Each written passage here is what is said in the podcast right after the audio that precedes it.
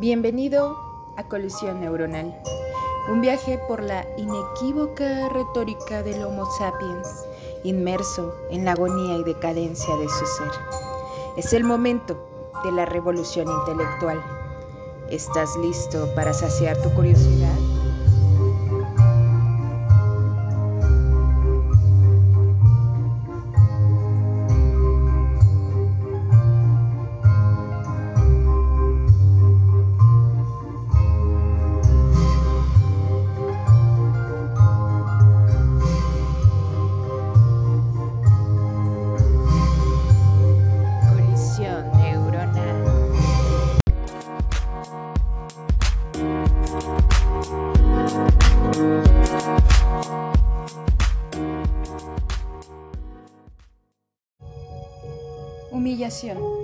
Desvalorización, control, chantaje emocional, mutilación genital. Son algunas de las situaciones que en esta sociedad moderna tiene que vivir una mujer por el simple hecho de serlo. La violencia de género se conoce como el maltrato que ejerce un sexo hacia otro. En esta ocasión hablaremos de los agravios en contra de la mujer para posteriormente dialogar acerca de los hombres que son transgredidos por las féminas. Existen ciertas ideologías que se atreven a justificar la intimidación en contra del sexo femenino, entre ellas el tan mencionado machismo, que, como sabemos, promueve la superioridad del hombre. Octavio Paz, en El laberinto de la soledad, define al macho como un ser introvertido y hermético, de actitud activa, un tipo Zeus violador de mujeres. Es el poder arbitrario, la fuerza sin freno y sin cauce, que resume la agresividad, impasibilidad, invulnerabilidad y la violencia sin alma, destacando una imposibilidad para comunicarse, la soledad que se devora a sí misma y que devora lo que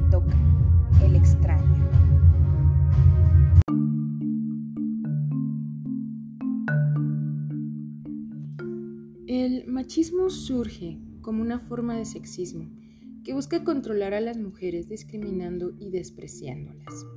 Un ejemplo, en pleno 2021, es que hay hombres que creen que ser ama de casa es una obligación que solo le compete al sexo femenino.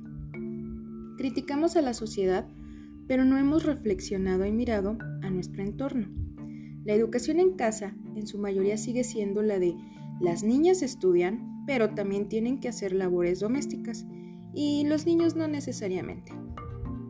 En materia de derechos humanos se ha avanzado al darle privilegios que antes no tenían, como votar, ocupar cargos altos en empresas privadas o ser elegibles como diputadas, gobernadoras o hasta presidentas. Pero es aquí donde la lucha de los derechos queda minimizada ante los actuales horrores ante las mujeres.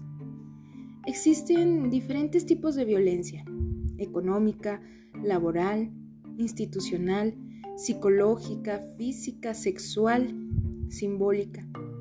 Pero una de las más comunes y que tienen un alto índice de feminicidios es la violencia ejercida por la pareja, que puede ser psicológica y o física sexual. ¿Te has preguntado cómo se siente estar en los zapatos de una mujer que sufre de violencia directo de su pareja?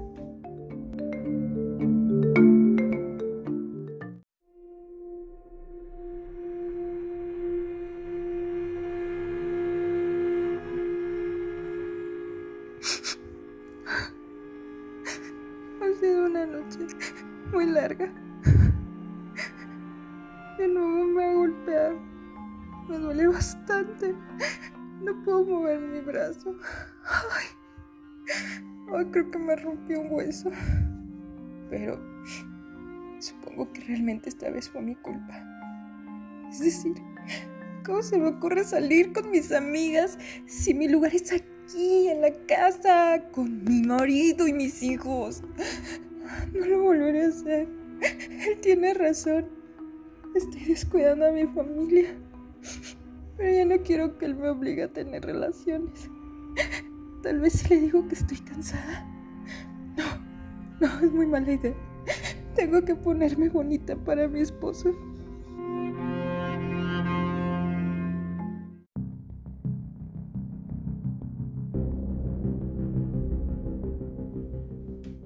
Una de cada tres mujeres en el mundo ha sido violentada por su pareja y creen que es correcto, porque detrás de ello manifiestan inseguridad y poca autoestima que se intenta suplir a través de la dominación de quien ellas creen realmente, las golpean porque las aman.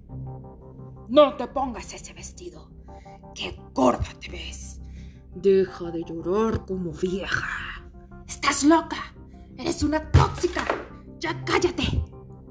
Seguramente alguna vez te han dicho algo similar. 66.1% de las mujeres en México soportan esto y más. En promedio, cada día se reportan 611 incidentes de violencia familiar, 160 presuntas víctimas de lesiones dolosas, 46 víctimas de violación y 10 asesinatos, entre ellos que son feminicidios y homicidios dolosos. En el Código Penal Federal el artículo 325 tipifica el feminicidio como un delito con pena corporal a quien prive de la vida a una mujer por razones de género. Algunas de ellas son signos de violencia sexual, como lesiones, mutilaciones previas o posteriores a la privación de la vida, el cuerpo de la víctima sea exhibido en un lugar público, necrofilia, y o existan antecedentes de violencia ejercida por su pareja o alguna conocida o conocido.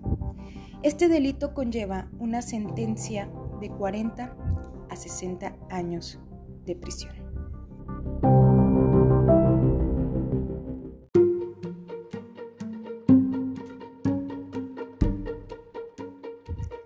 A inicios de la Primera y en continuidad de la Segunda Guerra Mundial, surgió una práctica ilegal que continúa afectando a la sociedad.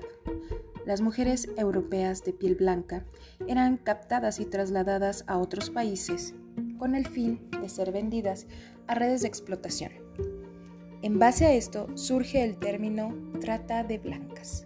Según la Organización Mundial de la Salud, se trata de la captación, el transporte, el traslado, la acogida o la recepción de personas recurriendo a la amenaza o el uso de la fuerza u otras formas de coacción, al rapto, fraude, engaño, al abuso de poder o a la situación de vulnerabilidad o a la concesión o recepción de pagos.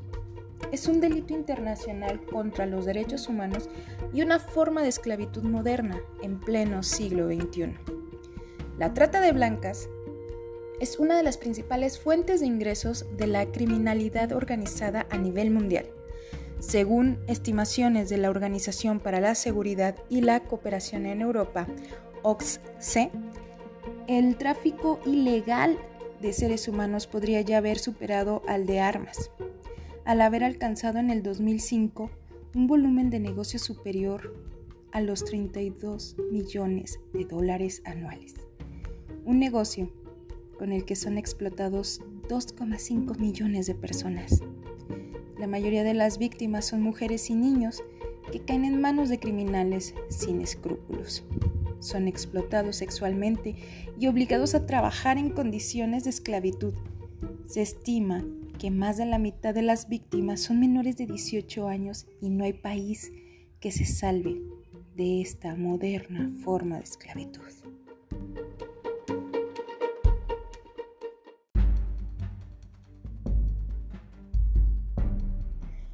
Los países en vías de desarrollo y también en segmentos vulnerables de la población de los países desarrollados, se embauca a mujeres y niños con la promesa de un buen empleo. Se marchan de sus casas y viajan a lo que consideran que será una vida mejor. Las víctimas reciben a menudo documentos de viaje falsos, una red organizada las transporta al país de destino, donde se ven sometidas a explotación sexual y se les mantiene permanentemente aterrorizadas y en condiciones inhumanas.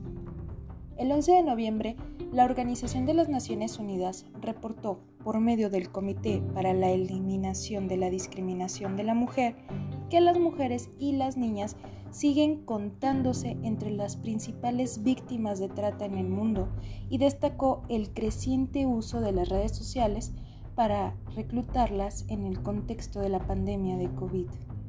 Las actuales leyes nacionales e internacionales son deficientes para detener este delito, en particular cuando se presentan por medios electrónicos, pues se valen de la inmediatez y anonimato de Internet para acceder a sus posibles víctimas y reclutarlas.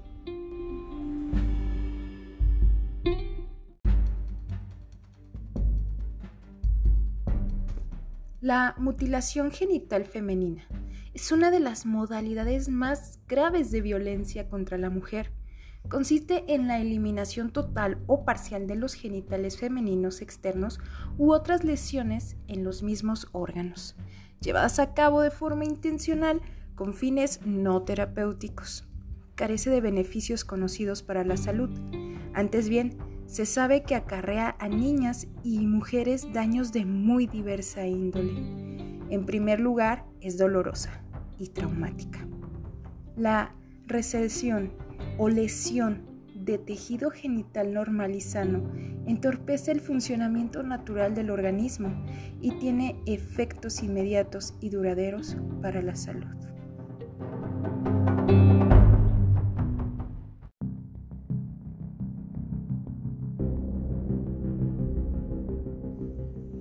Dentro de los cuatro tipos que existen de mutilación genital femenina, encontramos que el tipo 1 es la extracción parcial o total del clítoris. El tipo 2 es la extracción del clítoris y labios menores. El tipo 3 es el estrechamiento de la abertura vaginal con la creación de un sello mediante el corte y la recolocación de los labios menores y o mayores con o sin escisión del clítoris. Y el tipo número 4 son todos los demás procedimientos lesivos de los genitales femeninos con fines no médicos, tales como la punción, perforación, incisión, raspado o cauterización.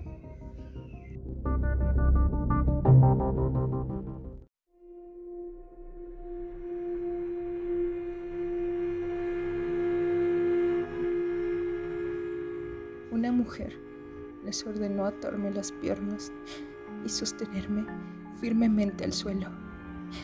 Ellos cumplieron. Lloré cuando la mujer se acercó a mí con la cuchilla. Una mano inmediatamente cubrió mis ojos y no pude ver más. No podía mover mi cuerpo porque los adultos me ataron y sujetaron al suelo. Pero lloré a gritos y llamé a mi madre para pedir ayuda. No lo hizo la mujer cortó y cosió mi cuerpo. Lo peor no era el corte, sino las costuras. Las palabras no pueden expresar el dolor que pasé. Cuando me destaparon los ojos, inmediatamente busqué a mi madre, pero no pude encontrarla en ningún lugar de la casa. Después de un rato, ella vino y me consoló, diciendo que solo, solo fue un corte y que todo estaría bien que la herida se curaría pronto. Pude ver en sus ojos que ella también había llorado cuando estaba con mi madre. Esa mujer malvada de la circuncisión vino y me dijo que durmiera y que no lavara mi cuerpo para facilitar la curación. Cuando miré a mi alrededor, mis piernas y el suelo estaban cubiertos de sangre. Realmente parecía había habido una inundación de sangre. La mutilación genital femenina se practica en muchas comunidades debido a la creencia de que garantiza el futuro matrimonio de las niñas y el honor de las familias. Algunas personas la asocian con creencias religiosas, aunque no existen textos religiosos que obliguen a practicarla.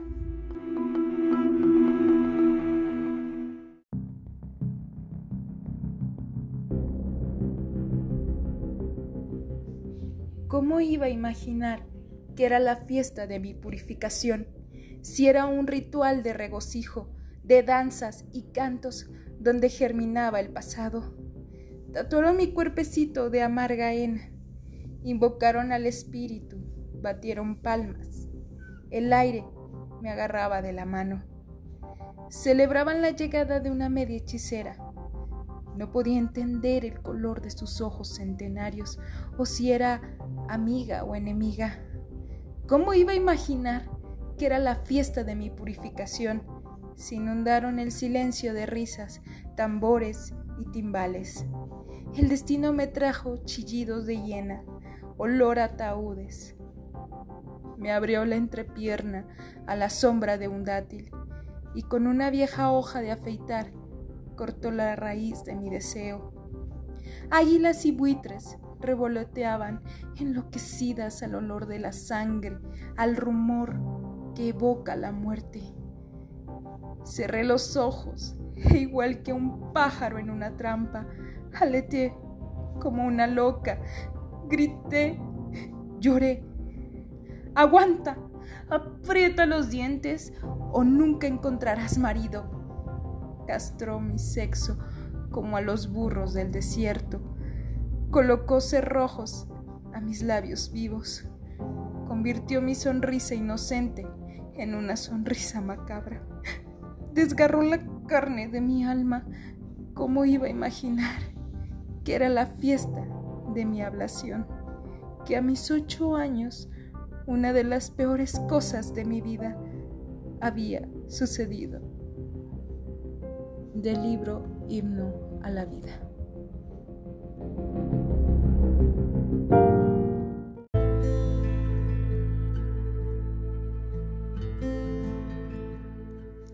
Ni una menos, gritan las mujeres al unísono, mientras diariamente desaparecen niñas, adolescentes, adultas y ancianas.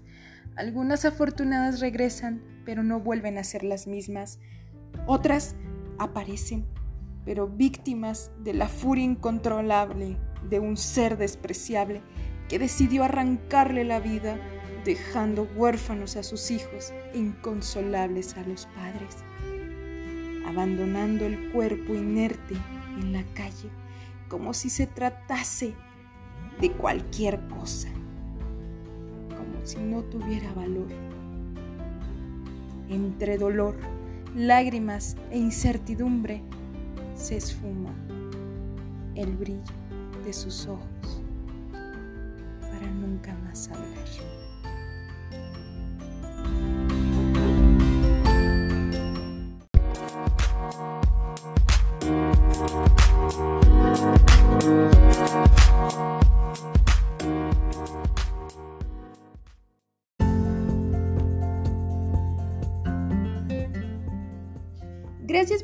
El primer episodio de Colisión Neuronal. El propósito de este podcast es informar y crear debate en la comunidad. Agrégate a nuestras redes de Facebook, Twitter e Instagram. Te invitamos a charlar con nosotros todos los viernes a las 10 de la noche sobre el tema del podcast que cada viernes se tratará aquí. Tendremos diferentes colaboraciones e incluso tú puedes participar de forma directa. Contáctanos para más información. Soy Ale Elizal y te deseo una grata noche.